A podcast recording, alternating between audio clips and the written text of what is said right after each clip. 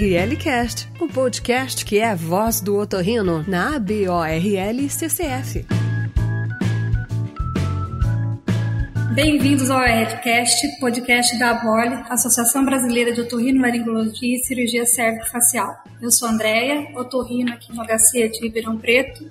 Olá, eu sou Alexandre Ordones, sou doutor em otorrino pela USP de São Paulo Sou atual presidente do Comitê de Comunicações da BOL e atualmente trabalho na Santa Casa de Passos, Minas Gerais. Este será um espaço para troca de experiência, trazendo sempre aspectos das vivências relacionadas a temas otorrinolaringológicos e de saúde. E hoje teremos um assunto muito interessante da nossa especialidade. Falaremos sobre atraso de linguagem e para isso nós convidamos duas super especialistas para falar sobre transtorno do desenvolvimento de linguagem nas crianças assunto tão importante atualmente cada vez mais frequente no nosso consultório. Então, Mônica e Mariana, peço que vocês se apresentem para os nossos colegas. Olá, eu sou Mônica Elizabeth Simons Guerra, eu sou formada pela Santa Casa de São Paulo, eu tenho área de atuação em foniatria, sou membro do Departamento de Foniatria da Sociedade Brasileira de Otorrinolaringologia e fiz mestrado e estou no doutorado de Distúrbio de Comunicação Humana da PUC São Paulo. Oi, gente, meu nome é Mariana Fávero, eu sou otorrino e foniatra, eu sou doutora pela USP e eu coordeno é, os programas de formação em eletrofisiologia da audição e de foniatria da DERDIC da PUC de São Paulo. Muito bem, Mônica e Mariana. Obrigado por estarem aqui para discutir sobre um assunto tão importante na nossa rotina, que é o atraso do desenvolvimento da linguagem. Mas vem cá, o que é essencial na anamnese do paciente com atraso da linguagem? Então, Alexandre, a anamnese da consulta foniátrica ela é estruturada na forma de uma entrevista semi-aberta. O que, que, é isso? É quando as questões, as percepções dos pais são incluídas na anamnese e são muito importantes. A anamnese da consulta foniátrica ela é importante porque a gente vai perguntar sobre os antecedentes pessoais, como pré, peri, pós-natais, o desenvolvimento motor e neurológico da criança, os aspectos sobre os alimentos e é, sobre a alimentação, sobre o sono, sobre o controle esficteriano, sobre questões respiratórias, otológicas importantes para avaliação foniátrica. Também os antecedentes familiares, como a idade dos pais, a consanguinidade, se na família tem é, familiares com problemas de fala, de linguagem, de aprendizado, com distúrbios de audição, com distúrbios de comportamento. Vamos perguntar sobre o desenvolvimento da fala e da linguagem de acordo com os marcos do desenvolvimento de linguagem dessa criança criança e os aspectos do comportamento. E durante essa anamnese, quais pistas do comportamento da, da criança que podem sugerir que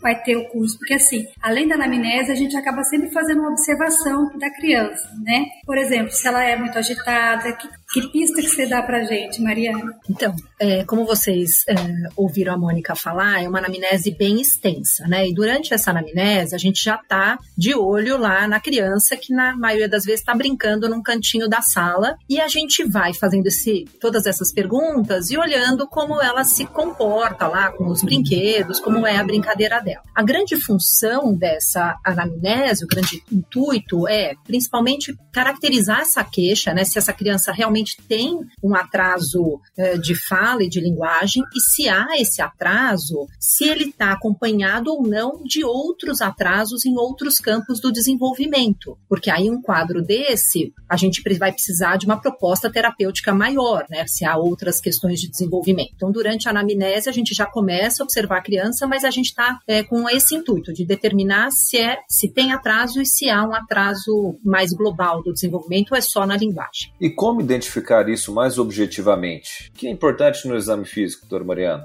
Bom, Alexandre, se a gente está falando de uma criança que não fala, a gente torce para essa criança chegar cedo no nosso consultório, né? Então vamos imaginar que é uma criança até 3 anos de idade. Com a, numa criança com 3 anos de idade, o que a gente faz é examinar brincando com ela, mas claro que procurando marcos do desenvolvimento, dados objetivos. Então a primeira coisa que a gente tem que olhar é a comunicação dela, se ela fala ou não fala. Mas o foniatra entende comunicação como algo mais amplo. Então, não só se ela fala, fala, mas também se ela entende a fala do interlocutor. E mais do que isso ainda, se ela tem uma linguagem não verbal, que é aquela linguagem que apoia, né?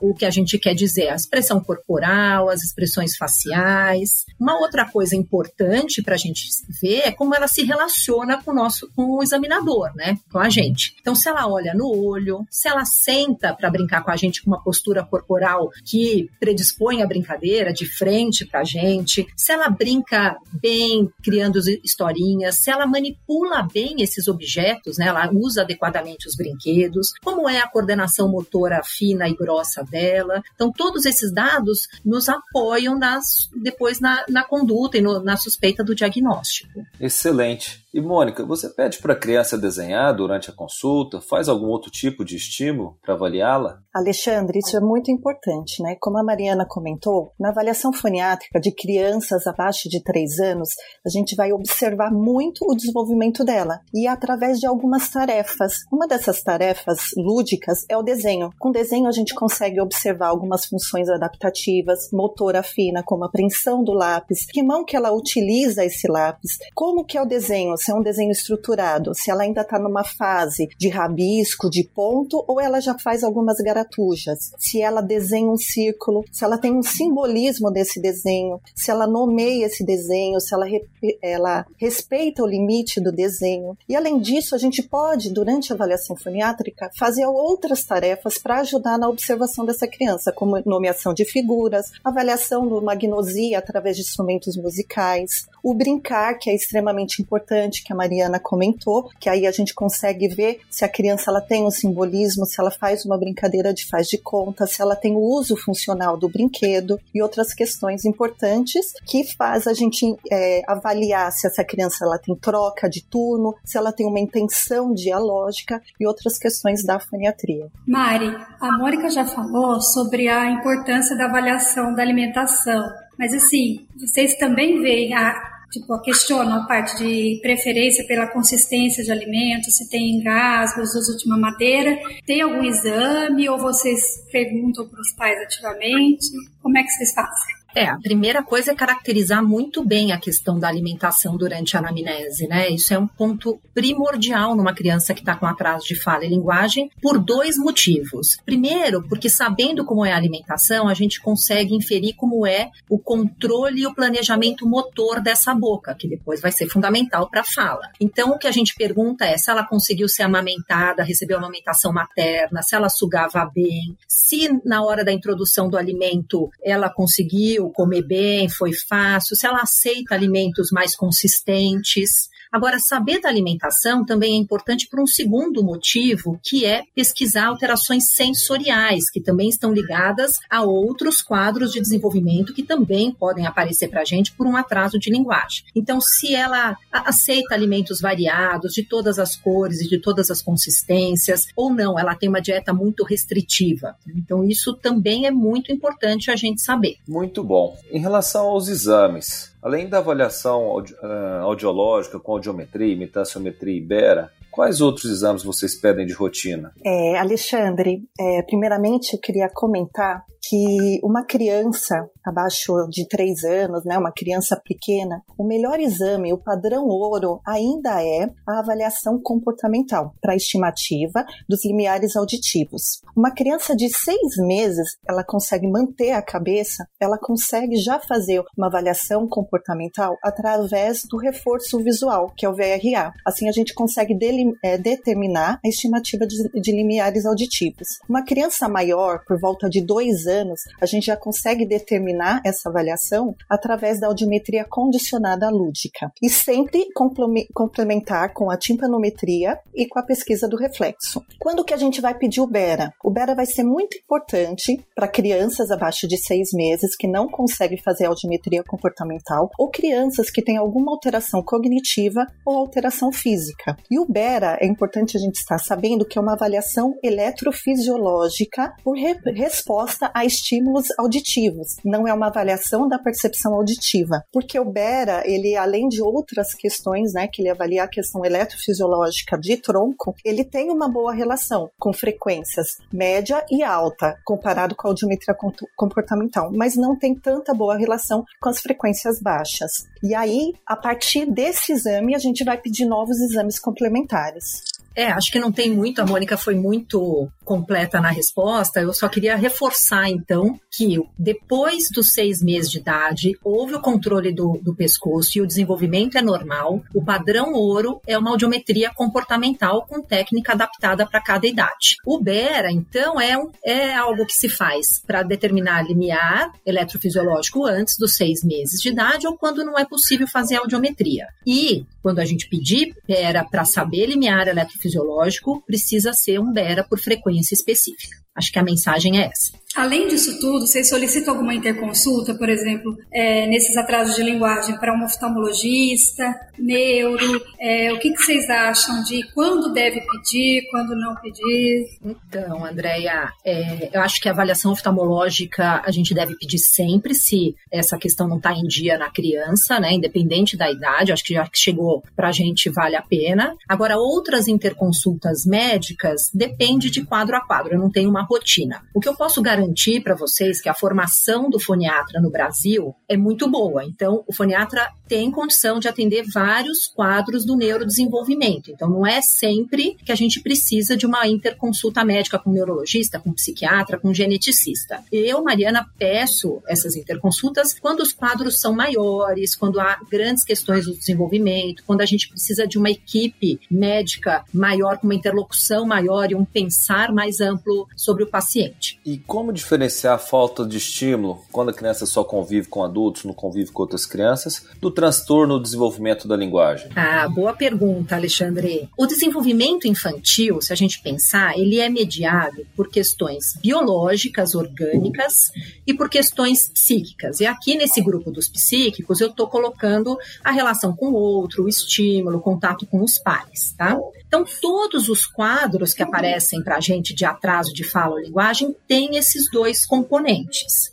O que diferencia um atraso de linguagem de um transtorno do desenvolvimento da linguagem, que é um quadro maior, é que no transtorno do desenvolvimento da linguagem, o componente biológico é fundamental. Então, mesmo que o meio seja perfeito, essa criança vai ter dificuldade de desenvolvimento da linguagem, de forma normal, sem terapia. Além disso, o padrão de aquisição do transtorno de linguagem é diferente do padrão de atraso. Então, há, um, há um, uma aquisição de linguagem que foge dos padrões esperados de desenvolvimento, tanto em tempo, essa criança está mais atrasada, quanto em padrão de troca e de aquisição de linguagem propriamente dita. E são quadros mais resistentes à terapia, né? mesmo com a terapia adequada. Então, às vezes, quando a criança chega lá pequenininha com dois anos para mim, eu não sei se é um atraso ou é um transtorno do desenvolvimento. Posso até desconfiar que pode ser, mas eu não tenho certeza. Esse diagnóstico eu vou construir ao longo do tempo e muitas vezes com a equipe que está atendendo também. Eu concordo com a Mariana, ela falou muito bem sobre isso e eu queria comentar sobre o transtorno de, do desenvolvimento de linguagem, que é uma questão muito importante, é muito mais frequente do que a gente imagina, então a gente tem que pensar nisso. Ela comete aproximadamente 7,5% das crianças. Se você pensar sobre isso, é, numa classe de aula de crianças pequenas, que tem aproximadamente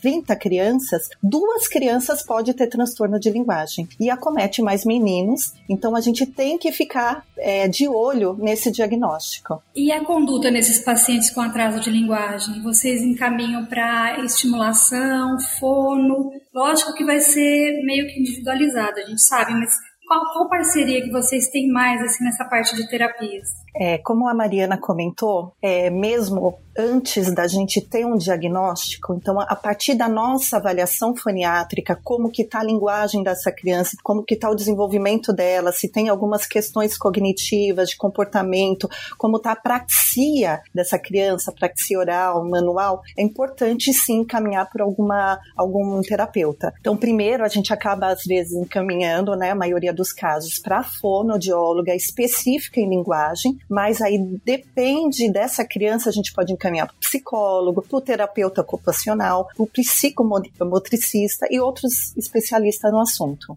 E, Mariana, e o tempo de resposta para o tratamento? Como é que você aborda com a mãe, com a família sobre prognóstico? Claro que é individualizado, mas em termos gerais, qual que é a sua conduta? Ah, essa pergunta é ótima, Alexandre, porque é a pergunta que eu ouço todos os dias de todos os pais, né? Quanto tempo vai fazer de fono, hein, doutora? Quanto tempo para ele falar? E é uma resposta que a gente não tem, né? Depende muito, depende do quadro clínico, né? Do tamanho desse problema, depende da qualidade da terapia, obviamente, e depende do engajamento familiar, da dinâmica. Acho que deve ficar claro aqui que, mesmo os diagnósticos mais complicados, isso não é um destino ou uma certeza de prognóstico ruim. Eu já atendi várias e várias crianças graves aos dois anos de idade que, com uma terapia adequada, uma equipe trabalhando bem, evoluíram muito bem. Então, a gente também tem que dar essa visão para a mãe, que mesmo no momento do diagnóstico, se o diagnóstico não é bom para se ouvir, né, como pai e mãe, mesmo assim, isso não é certeza de prognóstico ruim. E eu costumo acompanhar de perto essa criança que está em terapia. Eu acho que isso faz toda a diferença para a família, para a equipe. E eu peço para ver, então, de quatro a seis meses, dependendo da idade e do problema da criança. Tá? Mas eu sigo de perto essa criança. ORLcast, o podcast da ABORL CCF. Mari, a pergunta que não quer calar. E o paciente autista? É, Andréia, é, autismo está no imaginário de todos os pais com criança pequena hoje em dia, né? Eu ouço muito assim as mães falando, ai, desde a gestação eu pensava que ia ser autista e aí acaba sendo mesmo. Bom, eu acho que tem que ficar bem claro assim. Primeiro, quem faz esse diagnóstico? Quem está atualizado, não tem reserva de mercado. Então, o foniatra tem condição, o neurologista infantil, o pediatra do desenvolvimento, o psiquiatra, mas precisa estar tá atualizado e ter experiência. Por quê? Muitos quadros de linguagem, o transtorno do desenvolvimento da linguagem é um deles, quando há comprometimento receptivo, essa criança pode mimetizar um quadro autístico, só que o tratamento é completamente diferente. Então é importante uma análise minuciosa dessa criança, o entendimento do desenvolvimento dela. Não tem aquela história, 15, 20 minutos de consulta dá o diagnóstico de autismo. A chance de errar é muito, muito grande. Sempre pensar, mas né, com ressalvas, né? E mais do que isso, Andréia, na verdade, a gente identifica que o desenvolvimento não está bom. Então, de repente, você não consegue nem nomear logo de cara, dar o diagnóstico, mas você fala: olha, ele não está funcionando bem assim, aqui, aqui, e vamos começar a tratar. Eu não preciso fechar completamente o diagnóstico para encaminhar para uma terapia de estimulação adequada. E eu fecho depois com a evolução. Em quatro, cinco meses a gente define isso. A incidência de autismo aumentou demais nesses últimos 5, 10 anos, né? Comparado com os colegas nossos de infância, de 30, 40, 50 anos, a gente não via tanto diagnóstico. O que está acontecendo? É, boa pergunta, Alexandre. Acho que tem várias questões aí. Né? Como eu te disse, o desenvolvimento infantil se dá por mecanismos biológicos e por mecanismos psíquicos é, do meio, do desenvolvimento, da sociedade, né, da relação da criança com o outro. Então, eu acho que nesse momento que a gente está vivendo, que as crianças estão muito mais expostas às mídias eletrônicas, os pais estão muito mais com as mídias e menos com as crianças, é possível que isso tenha um impacto no número de diagnósticos crescendo. Mas é claro que sempre num organismo suscetível, né? Só o uso do celular não leva a um quadro de autismo. E em contrapartida, ou associado a isso, o que a gente tem é uma amplitude nos critérios diagnósticos. Então, muito mais gente é incluída como autismo que não era incluída antes. Então, isso aumenta bastante o número. Uma última pesquisa saída agora, há alguns meses atrás, no Japão, indica numa ilha lá determinada uma incidência de 1 para 32. Então, se a gente está trabalhando com isso, a gente está trabalhando já, nós temos que começar a pensar em neurodiversidade, né, e não em doença. Na minha opinião, o que vai acontecer? Os critérios de diagnóstico vão mudar de novo. A gente vai ter uma restrição e vai ter os casos mais graves sendo incluídos nessa, nesse novo critério diagnóstico, e a gente vai ter um grupo grande de, de crianças e depois adolescentes, adultos, que são uma, um funcionamento cerebral diferente, mas não dá para colocar todo mundo debaixo do mesmo guarda-chuva Tem questões, inclusive, financeiras, de política pública. A criança autista grave tem outras necessidades do ponto de vista social e de saúde pública do que uma criança que é menos grave. Então, a gente também precisa diferenciar isso. Senão, há uma falência total né, do, do sistema. Então, Alexandre, o importante é a gente saber que sim, existe uma alteração genética nesses pacientes, tá? Que a porcentagem é até bem grande, só que tem uma influência ambiental. E é isso que você está colocando, né? O que será que o meio está influenciando essas crianças? E aí, isso vai determinar, né? A genética e o meio vai determinar se essas crianças são menos graves ou são mais graves. Falando dessa parte de autismo social, como que vocês avaliam o impacto do celular, das telas, no desenvolvimento da linguagem hoje, Mônica? Andréia, essa pergunta é extremamente importante e com a pandemia, né, ainda muito mais, né? A Sociedade Brasileira de Pediatria, ela tem recomendações sobre o celular e é importante nós médicos conhecer, né? Então, evitar a exposição do celular, celular mesmo que passivo, tá? Em crianças abaixo de dois anos. Crianças de dois a cinco anos, limitar o uso para uma hora apenas e maiores de 6 a 10 anos, duas horas, tá? Porque a gente já sabe que ele já tem algum impacto em alguns, algumas áreas, tá? Então pode ter problemas mentais como ansiedade, irritabilidade, depressão, levar a transtornos como de atenção e hiperatividade, transtornos do sono, o sedentarismo, a falta de prática esportiva, tá? Levar problemas visuais, problemas auditivos, problemas posturais, musculares. E em relação à linguagem, a gente sabe que essa criança, ela tá trocando o brincar, que é muito importante para o desenvolvimento de linguagem, nesse período crítico neurológico que a criança está desenvolvendo a linguagem, porque ela vai estar tá trocando o brincar, que o brincar ele favorece ao nosso desenvolvimento do nosso léxico, que é o nosso vocabulário. E a partir do nosso vocabulário a gente começa a formar as primeiras frases. A partir das primeiras frases a gente forma o nosso, a nossa fala social, né? O uso da fala durante a sociedade. Então ela está trocando essa fase importante do brincar para o uso das telas.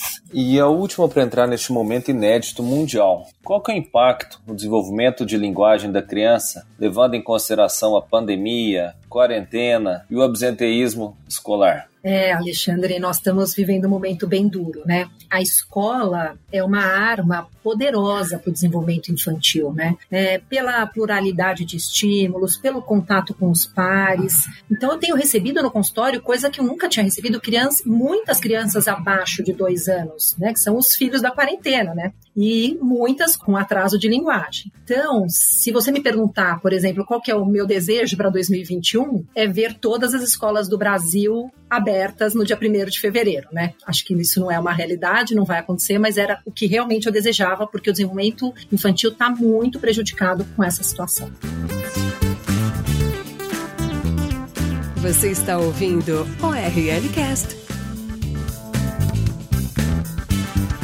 Só para dar uma finalizada, eu queria tentar ilustrar a, a, a, esse bate-papo que a gente teve agora com um caso clínico, com uma historinha mais ou menos assim verídica do consultório, para vocês, para trocar uma ideia com vocês também. Me preocupou bastante. Uma menina de 4 anos chegou para mim para fazer uma avaliação tá? Para falar a verdade, era para fazer um exame eletrofisiológico. E aí entrou na sala, a menininha chegou, começou a mexer em tudo, assim, eu falei, como ela usa aparelho já, né? Ela falou assim, não, doutora, ela é autista. Então, uma criança com 4 anos, é, com diagnóstico de autismo, fazendo aba, tudo assim, né? Aí eu conversei com a mãe, peguei a história dela certinho. Ela não teve nada assim de, de no período perinatal, nada de, de intercorrência, nasceu com o Apgar 8, 8 e 9, é, não ficou internada, nada de, de risco para a parte auditiva. No teste da orelhinha, ela falhou três vezes.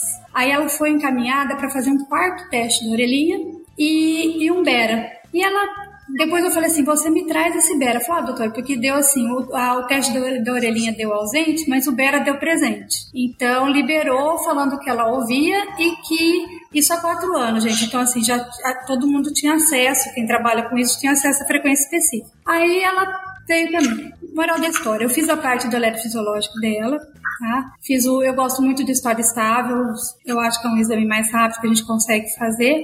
E, a, e fiz o Bera Click mesmo nela de novo. não consegui ver onda nenhuma no, no clique, né? E na nossa frequência que testou, uma onda 5 pautando ali no, em 100 dBs. Na, no, no estado estável, ela tinha uma perda assim, moderada para severa, né, bilateral. Baseado nisso, eu pedi uma audiometria comportamental, né, uma avaliação. Conseguiram até condicionar essa criança e bateu com o exame fisiológico. O que, que a gente faz uma dessa, gente? O que, que vocês acham dessa investigação? Eu pedi esse exame fisiológico e aí a mãe conseguiu me trazer. A impressão que dava, assim, não tinha onda nenhuma, mas sabe quando você clica no automático para marcar onda, marca onde tem que marcar? E assim, liberaram essa criança com emissões ausentes e só um PA clique presente, teoricamente. O que, que vocês acham dessa avaliação aditiva? Eu acho que isso é mais comum do que a gente imagina. Tem alguns casos, um apareceu ontem para mim, assim, a fono que estava fazendo o diagnóstico eletrofisiológico quase caiu da cadeira. É, então, a gente tem duas coisas aí. Primeiro, toda criança com atraso do desenvolvimento, a gente tem que checar a audição. Isso é fundamental e tem que ter certeza, se não condicionar, se for pequeno, faz bera por frequência específica, mas a gente tem que ter certeza. Agora, o outro lado da moeda é que às vezes crianças com quadro autístico ficam esperando muito e muito um BERA pelo SUS, por exemplo. Isso atrasa também a reabilitação. Então, a gente pode iniciar a reabilitação o quanto antes, mas a gente precisa, em pouco tempo, fechar esse diagnóstico auditivo. Não pode perder isso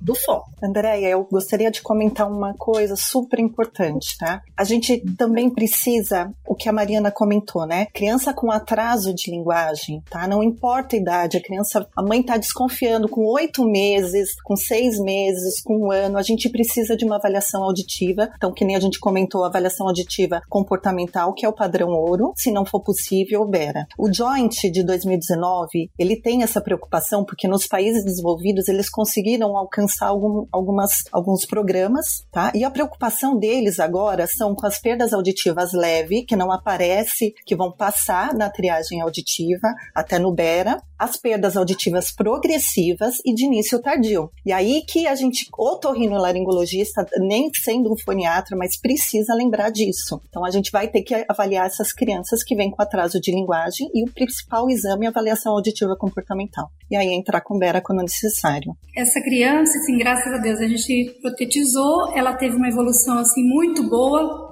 apesar de ter quatro anos, assim, ela tinha uma linguagem resumida em cinco palavras no, na primeira consulta comigo. A mãe me mandou uma mensagem esses dias falando que com a fone eles tinham contado mais de 270 palavras. Então é uma evolução bem grande. Mas assim, gente, perder esse esse esse time, né, de se tivesse feito esse diagnóstico antes si, né, antes si, é né? triste. Né? É, e o pai e a mãe, eles ficaram muito chateados porque assim, eles viveram dois lutos o primeiro luto do diagnóstico do autismo e o segundo da perda auditiva. Então ela falou que ela não sabia qual que era qual que ela se sentiu pior. Então assim, eu acho que vale a pena a gente principalmente é, como otorrino mesmo, não deixar passar um negócio desse, né? Acho que a gente tem que frisar bem para de sempre desconfiar e sempre ter em mãos um, um, exame padrão ouro que seja, porque é mais simples do que a gente pensa. O pessoal dá muito valor para exame eletrofisiológico, por exemplo. É mais difícil você conseguir um exame eletrofisiológico pelo SUS, mas um comportamental pelo menos, a gente consegue. Então a gente vai finalizando por aqui. Eu gostaria de agradecer a presença de vocês, uh, aos nossos ouvintes. Muito obrigado, Mônica. Muito obrigado, Mariana, pela presença e pela excelente participação. Alexandre, Andréia, muito obrigada. Adorei participar desse podcast da otorrinolaringologia. E se vocês quiserem conhecer mais sobre a foniatria, tem o curso da foniatria no departamento, do Departamento de Foniatria da BOL. Queridos, muito obrigada. Foi ótimo estar aqui com vocês. Andréia, Alexandre, Mônica, sempre é muito bom trabalhar com vocês. Obrigada a você que nos ouviu. As nossas convidadas mais que especiais para mim, um carinho muito grande pela Mônica, pela Mariana, tá? Pelas informações fundamentais, por esse bate-papo bem gostoso. Obrigada, Alexandre, pela parceria, certo? E continue você nos acompanhando pelas plataformas de podcast. Tchau, pessoal. Espero que estejam gostando desse nosso novo canal de comunicação. Um abraço.